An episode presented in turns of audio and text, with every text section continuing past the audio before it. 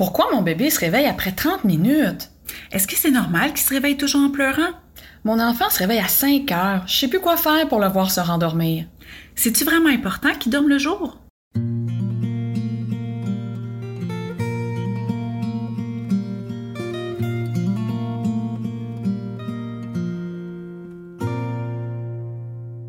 Bonjour les parents, bonjour les parents, ça me fait plaisir de vous retrouver. Donc, euh, vous voyez, pour une première fois, je suis pas seule à l'écran, mais je vous parle pas tout de suite de qui est à côté de moi.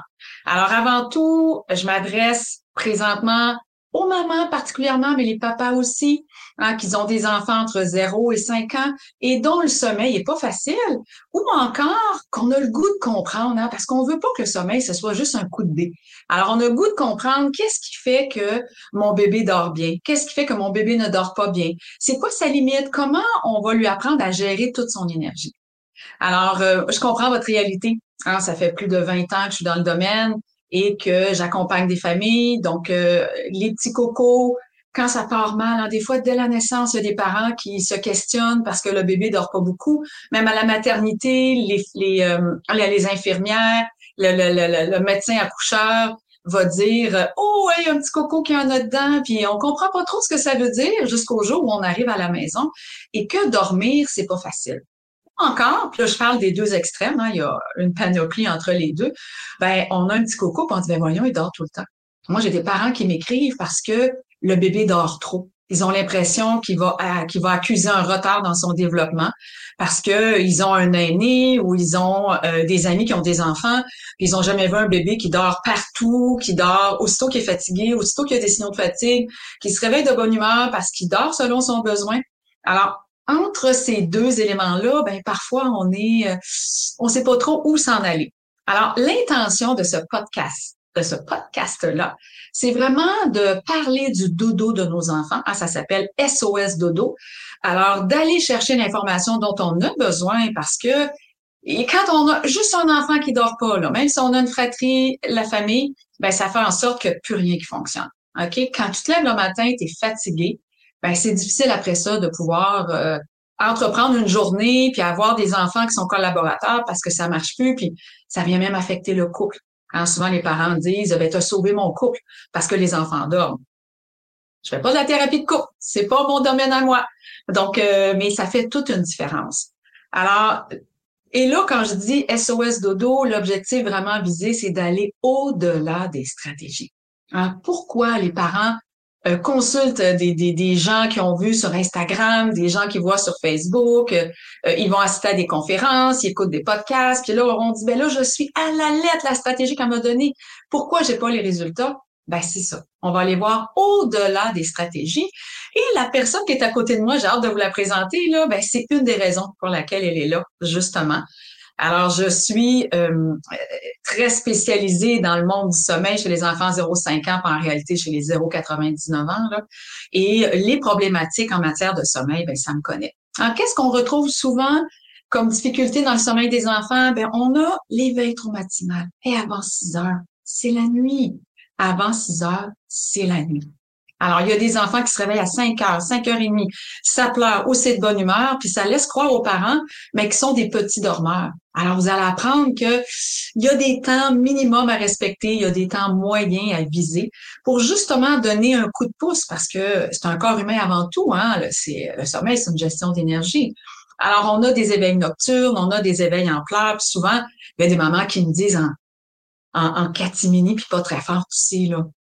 Mon mari, quand il se lève le matin, là, hmm, il n'est pas tellement de bonne humeur. Je pense que mon bébé est pareil. Mais non! Ah, nous, on a des, des, des, difficultés, on a la pensée qui tourne tout le temps, on a des obligations, on a des, des, des comptes à payer. Nos enfants ont rien de tout ça, sont dans l'instant présent. Alors, un enfant qui se réveille en pleurant, c'est questionnant.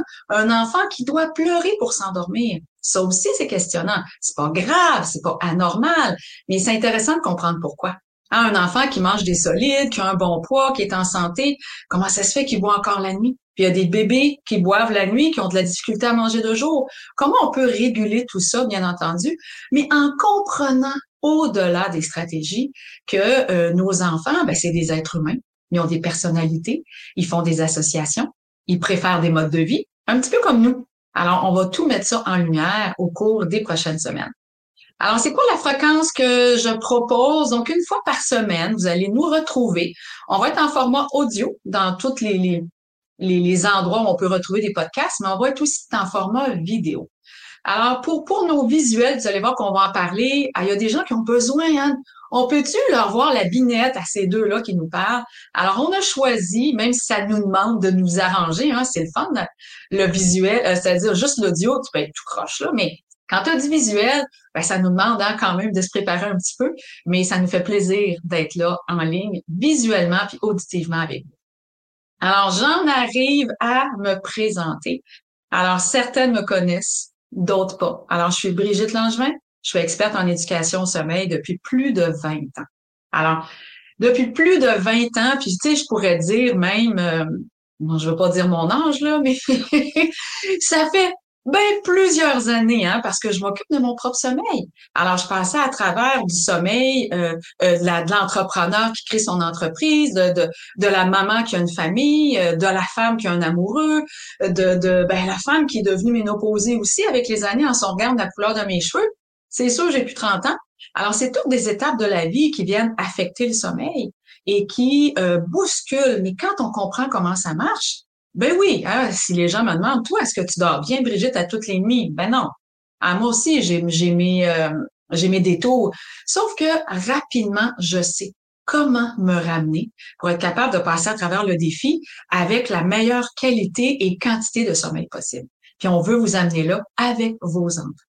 Alors, je suis aussi parent, hein, je le dis souvent avec une très grande fierté, parent d'une jeune femme qui a maintenant, puis là, je dis tout le temps son âge, désolée pour elle, qui a 32 ans. Alors, c'est sûr que ça me connaît le sommeil, je l'ai accompagnée depuis sa naissance. Puis là, j'espère que vous avez bien saisi. Il s'agit de ma fille, elle, c'est, c'est un rêve. Puis je suis émue quand je vous le dis, c'est un rêve pour moi. C'est un rêve un jour de, j'aurais aimé ça que Karel suive mes traces à la lettre, hein, mais je vous le dis tout de suite, les parents, là, sortez de l'illusion que vous avez du contrôle sur la vie de vos enfants. Vous en avez pas du tout. Alors, mais aujourd'hui, on a trouvé, euh, en tout cas, c'est moi là, qui a eu l'idée, puis ma fille a embarqué. J'ai trouvé un moyen de pouvoir travailler avec elle. J'avais le goût qu'on impacte les gens autour de nous. Ça donne que c'est les familles et que de le faire avec ma fille parce qu'elle a des compétences, elle a des, des, des qualités qui sont en place. Alors, c'est ma fille Karel. Vous voyez, hein? Brigitte et Karel en bas, là, c'est marqué. Alors, je te laisse, Karel, te présenter un petit peu plus aux gens qui nous écoutent. Euh, merci, Mom. Bonjour, bonjour. Euh, c'est Karel Langevin. Euh, je suis coach en programmation neurolinguistique. Alors, ça, c'est ma formation. Et puis, je pense qu'au fil de ma vie, mon défi à moi, ça a été la partie relationnelle. Et puis, je, je me suis intéressée vraiment, vraiment beaucoup aux dynamiques relationnelles. Puis c'est devenu ma plus grande passion au final. J'ai l'impression que euh, si on observe la relation qu'on a avec soi, on peut vraiment observer ce qui se passe à l'extérieur de nous, puis l'impact qu'on peut avoir à l'extérieur de nous dans nos relations à nous. Euh, et puis là, ben, ce que je fais dans la vie euh, avec la PNL, c'est du coaching relationnel, donc euh, tout ce qui a à la relation, tant avec de, de soi à soi, donc individu, couple et famille. C'est pour ça que le projet à ma mère m'intéresse vraiment beaucoup, surtout parce qu'elle veut aller au-delà. Moi, j'ai jamais tellement aimé les cadres, je pense. Ouais, au grand dame ouais. sa mère, c'est ça. Euh, ce qui fait que j'adore la PNL pour ça, mais euh, quand elle m'a dit qu'elle voulait aller au-delà des stratégies du sommeil, je trouve ça vraiment, vraiment euh, intéressant parce qu'il y a beaucoup de trésors qui se trouvent souvent en dehors du cadre, ce qui fait que quand on revient dans le cadre, on peut ramener ces trésors-là, puis euh, réinstaurer une dynamique dans le cadre qui nous plaît euh, à nous. Fait que, fait que c'est ça que je vais faire avec elle. Ça va être vraiment le fun. Moi aussi, j'ai tout le temps euh, modélisé ma mère euh, dans sa façon de faire, surtout maintenant beaucoup dans sa façon d'être. Mais c'est une entrepreneur extraordinaire, puis euh, une femme extraordinaire aussi. Puis ça me fait, en fait, c'est très, j'ai beaucoup de gratitude, puis je me sens très honorée de pouvoir travailler avec toi. Ah, hey, je veux pas me mettre à pleurer, là. Mais c'est touchant, c'est ça. Tu sais, est-ce que euh, on aurait pu faire ça l'année passée? Est-ce qu'on aurait pu faire ça, le disant? Est-ce qu'on a, est-ce qu'on aurait pu faire ça? Même pas l'année passée. Même pas l'année passée. OK, même pas l'année passée. Pourquoi? Parce que on apprend à se connaître de plus en plus. Quand Karel dit qu'elle a fait de la PNL, c'est la programmation neurolinguistique, et euh, j'en ai fait moi aussi. On a eu le même professeur, mais on n'a pas étudié les mêmes années. Nous mêmes, c'est un parcours de quatre ans. Alors, elle l'a fait après moi, puis la journée où elle a décidé, euh, j'ai besoin de soutien, j'ai le goût d'apprendre à mieux me connaître, puis qu'elle a choisi la même discipline parce qu'elle aurait pu prendre autre chose. Ça a été un bon parce que nos conversations, on avait les mêmes mots. Hein? Il n'y a pas juste la PNL qui apprend à mieux nous connaître, mais on a choisi toutes les deux cette voie-là. Et aujourd'hui, ben, c'est venu bonifier notre relation. Puis en fait, il faut dire que là, on, je le dirai euh, à la fin, mais j'ai écrit une formation, puis qu'avec ma mère, elle a collaboré. Puis on s'est rendu compte qu'on avait une facilité à travailler ensemble. Justement, notre vocabulaire était pareil. On a tellement eu de on a tellement eu de faux rires, on a vraiment, on a vraiment eu du fun. Ah oui, ah oui. Vraiment. Puis en fait, on a beaucoup de trucs qui sont complémentaires. Tu sais, ma mère est experte dans ce café, elle a une compréhension de ce café qui est extraordinaire. Puis moi, ben, avec la PNL, je, en tout cas, tu m'as, tu m'as bien euh, complimenté là-dessus, où ma compréhension de certains concepts va un peu plus profondément.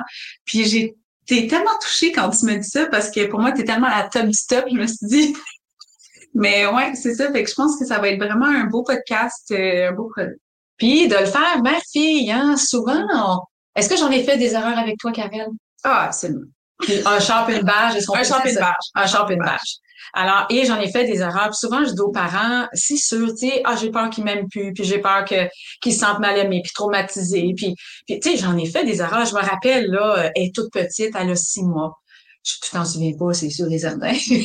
et elle est malade, j'arrive chez le pharmacien, elle va pas bien, elle dort pas bien, le sommeil a toujours été précieux pour moi, vous vous en doutez un petit peu. Et là, il m'explique tout, le pharmacien, là, de, il me donne un, un, produit là, qui, qui, qui, euh, qui, qui, qui, est injecteur, qui est au goutte, là, OK? Puis là, il m'explique, là, moi, je l'écoute plus, là ce que je veux, c'est donne-moi le produit, ma fille, a souffre, je veux lui donner rapidement. Donc, je n'écoute pas ce qu'il me dit.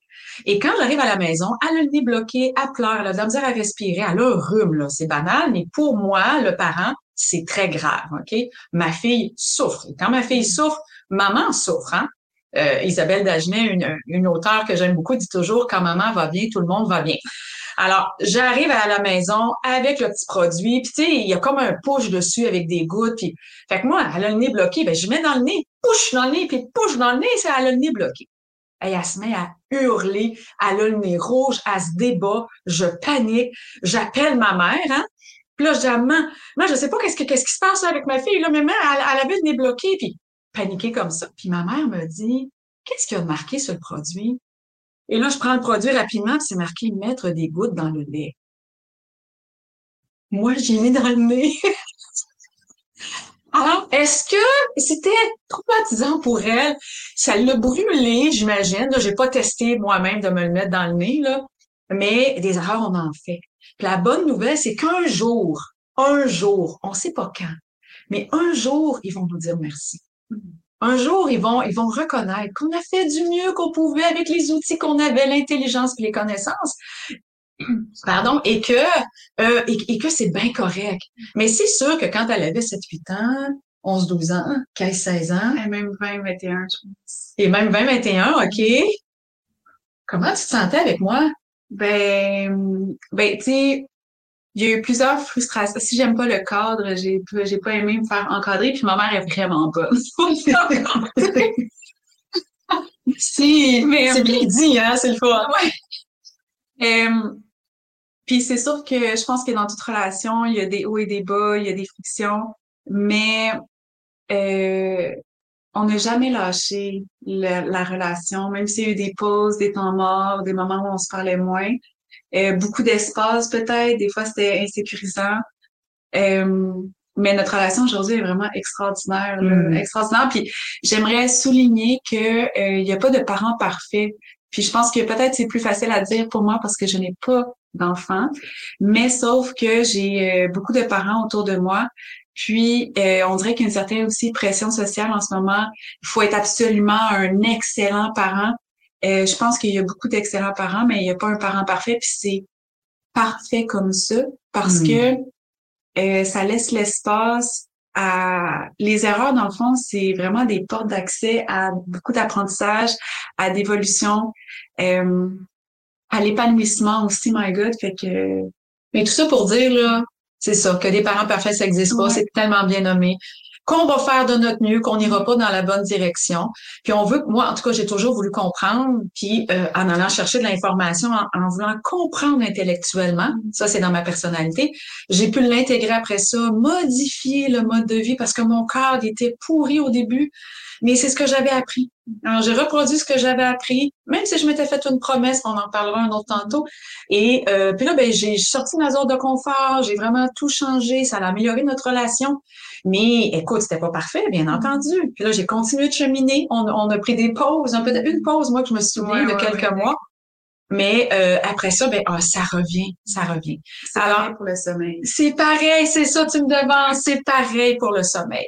Donc, qu'est-ce qui va se produire? C'est qu'on va devoir mettre en place des euh, solutions, ce qu'on appelle des stratégies, qui seront pas les mêmes pour chacun de nos enfants, qui seront pas les mêmes pour euh, nos jumeaux, pour, pour, pour nos triplets, mais qui vont nous permettre de saisir, OK, que, ah oui, avec celui-là, puis avec celle-là, puis à cet âge-là, puis à cet âge-là, ben, je suis mieux de fonctionner de cette façon-là.